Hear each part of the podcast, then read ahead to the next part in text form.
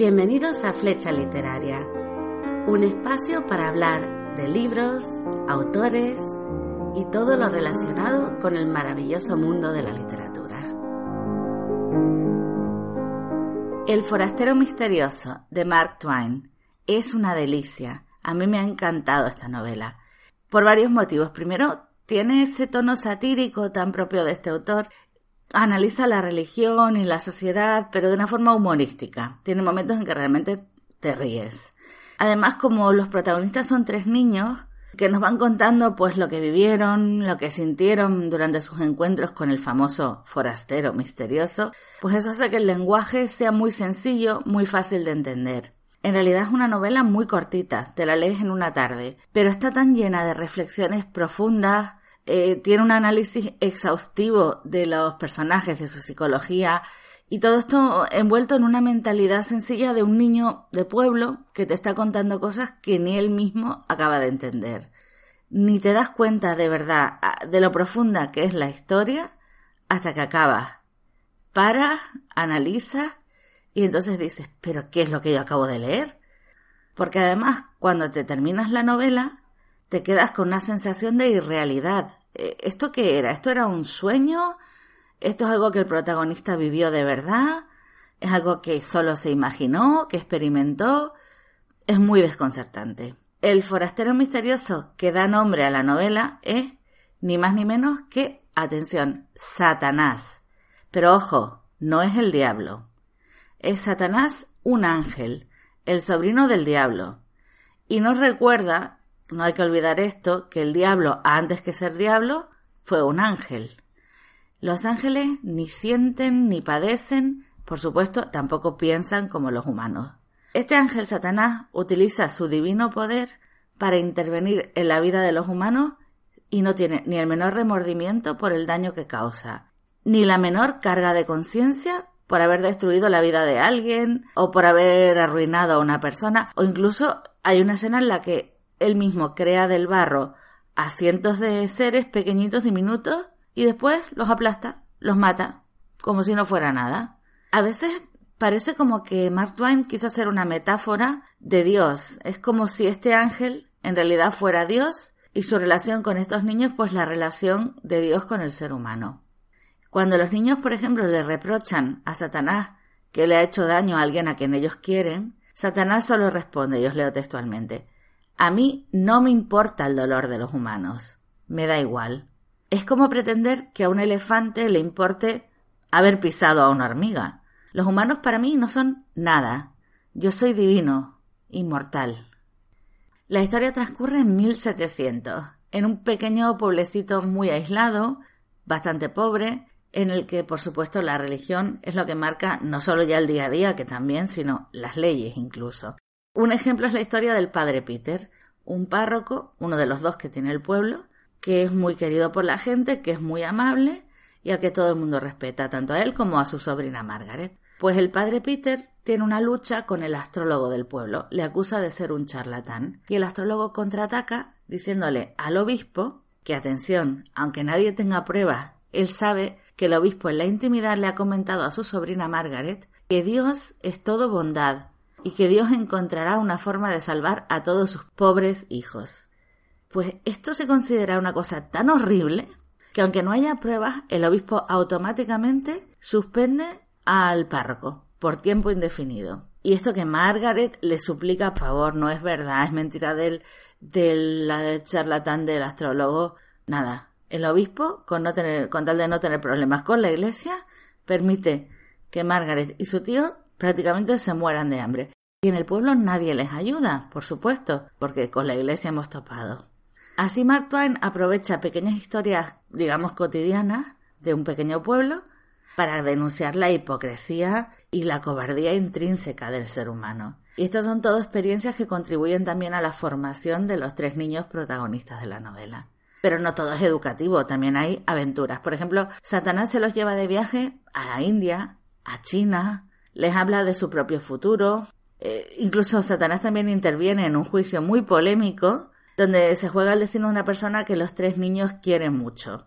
Y también pues hay momentos simplemente divertidos en el que él juega con los niños sin más. El tema principal de la novela, sin embargo, no es este, sino es el sentido moral. Es algo en el que Mark Twain insiste muchísimo. El sentido moral es lo que supuestamente, claro, hace que nos distingamos los humanos de los animales. Porque el humano tiene la capacidad de discernir lo que está bien de lo que está mal. Sin embargo, el 90% de las veces usamos esta capacidad para elegir a propósito y sabiéndolo lo que está mal. Es decir, todos seríamos más felices, incluso el mundo estaría mejor sin el sentido moral. Satanás dice, por ejemplo, que los ángeles no lo tienen y que en la tierra tampoco debería existir. El forastero misterioso también incide mucho en la crueldad humana. Debido precisamente a esto que hablábamos del sentido moral, una persona que sabe que lo que está haciendo está mal, pues es doblemente culpable y doblemente cruel cuando le hace daño a otra persona. Esto viene a colación de una visita que hace Satanás con los niños, nada menos que a una prisión, porque también hay que reconocer que se los lleva a sitios y les hace vivir cosas poco recomendables para un niño y allí asisten a la tortura de una supuesta bruja. Entonces uno de los niños comenta esto es bestial. Pero Satanás se enfada muchísimo y le contesta No insultes a las bestias con el mal uso de esa palabra. No. Esto es humano. Las bestias nunca provocan dolor a sabiendas y con intención. Porque esta novela denuncia varios tipos de maltrato. Por supuesto, también denuncia el, maltrato a los animales. Pero esta habla en contra de las torturas, de la quema de brujas, incluso de la explotación laboral de los propietarios ricos a los pobres trabajadores de la fábrica. El segundo tema fundamental en esta novela es la religión. No podía ser de otra manera. Mark Twain conocía muy bien las escrituras y esto se nota a lo largo de toda la historia. Durante la narración seremos testigos de juicios y torturas a personas que supuestamente son brujas, de herejías, de la superstición de cuando alguien cree que otro vecino del pueblo está poseído y cómo reaccionan todos. Eh, y sobre todo me gusta la escena siguiente. Satanás le dice a los niños, ¿os gustaría ver el desarrollo de la raza humana y cómo hemos llegado a lo que se llama civilización? Claro, los niños dicen que sí, evidentemente. Y entonces ven, como si fuera una película, toda la evolución de la humanidad, desde el jardín del Edén hasta el momento presente. Satanás insiste en que Dios incluso nos da una segunda oportunidad, digo nos, a los seres humanos, después del diluvio. Pero la humanidad vuelve a cometer una y otra vez los mismos errores y vuelven a evolucionar de la misma manera. Insatisfactoria, por supuesto. De hecho, es que nos hubiéramos ganado un segundo diluvio. Después vemos, por ejemplo, Sodoma y Gomorra, más guerras, más masacres, y entonces nace el cristianismo. Y esta frase es muy polémica, es lo que dice Mark Twain en el libro, y lo que realmente me extraña es que este libro no le diera más problemas, porque es bastante, bastante crítico. Los niños ven al cristianismo y la civilización cogidos de la mano, dejando hambre y desolación tras de sí, como otros indicios del progreso de la raza humana. O sea, para Mark Twain el progreso está intrínsecamente unido a la destrucción, a la guerra, a la injusticia. Eso es el ser humano. Entonces, Satanás no se queda conforme con esto, sigue mostrando a los niños el futuro. Y resulta que el futuro es lo mismo, más guerras, buscar formas cada vez más eficaces de matarnos y mejores armas. Es como si matar fuera la principal ambición de la raza humana. El ángel incluso dice textualmente, unas veces por los intereses privados de las familias reales, otras para aplastar a una nación débil. Pero jamás un agresor empezó una guerra con un propósito limpio. No hay tal guerra en la historia de la raza. Me parece una frase para reflexionar como mínimo. Y es brutal el impacto que produce en el lector cuando ves que se lo están diciendo a unos niños.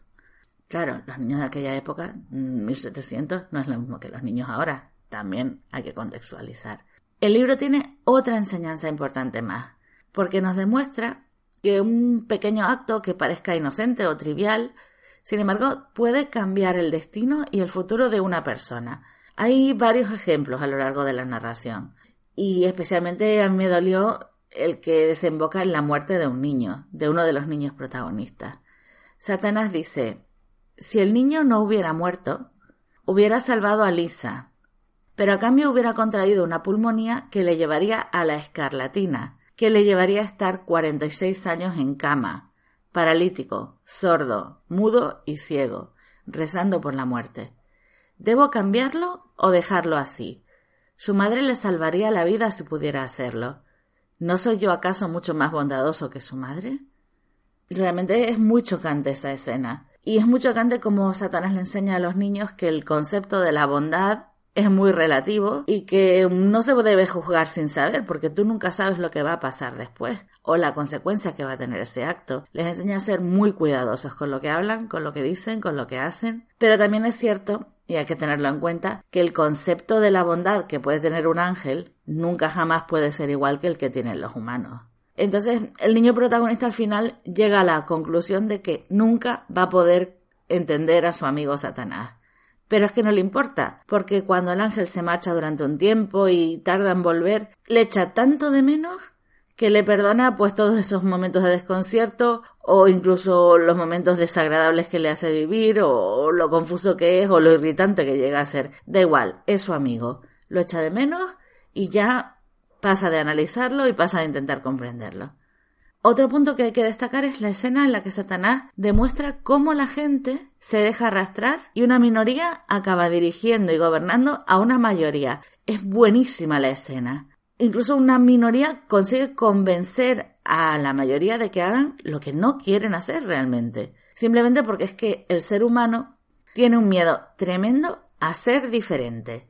No se quiere distinguir de la masa y hace casi cualquier cosa por integrarse. Incluso puede apoyar guerras injustas o lanzar piedras a una persona que saben que es inocente para no buscarse problemas, para que nadie diga, eh, tú por qué no participas.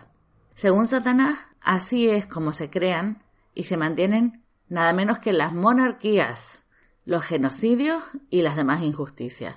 A ver, en el fondo si lo analizamos tiene bastante razón, pero me sorprende esa crítica tan determinada y tan dirigida a la monarquía. Es llamativo. Hay una pega, sin embargo, a esta novela. El forastero misterioso me ha gustado mucho y de verdad que la recomiendo muchísimo. Pero el final a mí realmente no me gustó. Es muy desconcertante para mi gusto. Satanás se despide del protagonista y le dice, entre otras cosas, tú no eres tú. No tienes cuerpo ni sangre. Solo eres un pensamiento. Yo no acabo de entender este final. Puede ser que tal vez sea un final abierto para que cada uno crea lo que quiera.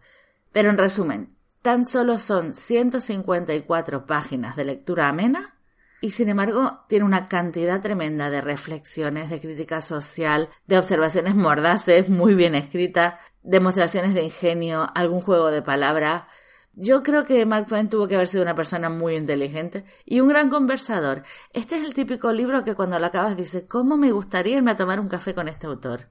No se puede pedir más a la novela, de verdad.